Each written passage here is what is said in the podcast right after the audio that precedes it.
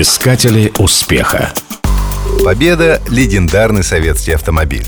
Первый экземпляр сошел с конвейера в 1946 году и стал своеобразным символом победы над фашистской Германией. Официально модель именовалась ГАЗ-М-20, поскольку ее производили на Горьковском автозаводе. Буква «М» означала «молотовец». В то время завод носил имя наркома Вячеслава Молотова. Главным конструктором был Андрей Липгард – при проектировании «Победы» учитывался опыт эксплуатации трофейных немецких и поступавших по ленд-лизу американских автомобилей. Некоторые конструктивные решения позаимствовали у Opel Capitan довоенной модели. Дизайн кузова был разработан на основе анализа американских авто.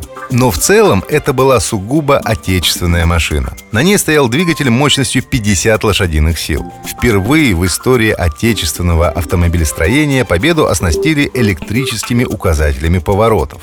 Из новинок был отопитель салона и электростеклоочистители. Раньше они имели механический или пневматический привод – Машина была шумной, но обладала высокой проходимостью. Всего было выпущено около 242 тысяч экземпляров. Победу производили также по лицензии за рубежом. В Польше она называлась «Варшава». Ее выпускали до 1973 года и произвели больше, чем было выпущено оригиналов в СССР. Наладить производство пытались в Северной Корее. Победу экспортировали в Финляндию, где она успешно трудилась в качестве такси. Ее продавали в Бельгии и Англии.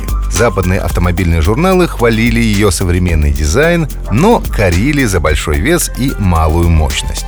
В Советском Союзе было разработано довольно много модификаций М-20. Помимо седанов были кабриолеты, фургоны, пикапы. Специально для Министерства госбезопасности разработали «Победу» с форсированным двигателем.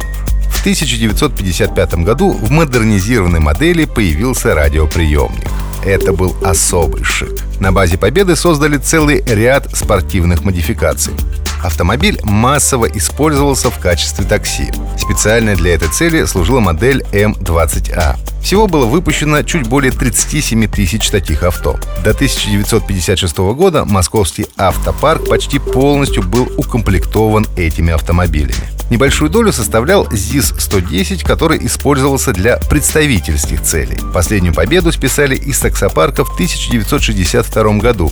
Однако ностальгия по брендовому авто осталась. Эти машины до сих пор можно встретить на улицах. Они участвуют в ретро-автопробегах и выставках. Личную победу имеет премьер-министр Дмитрий Медведев.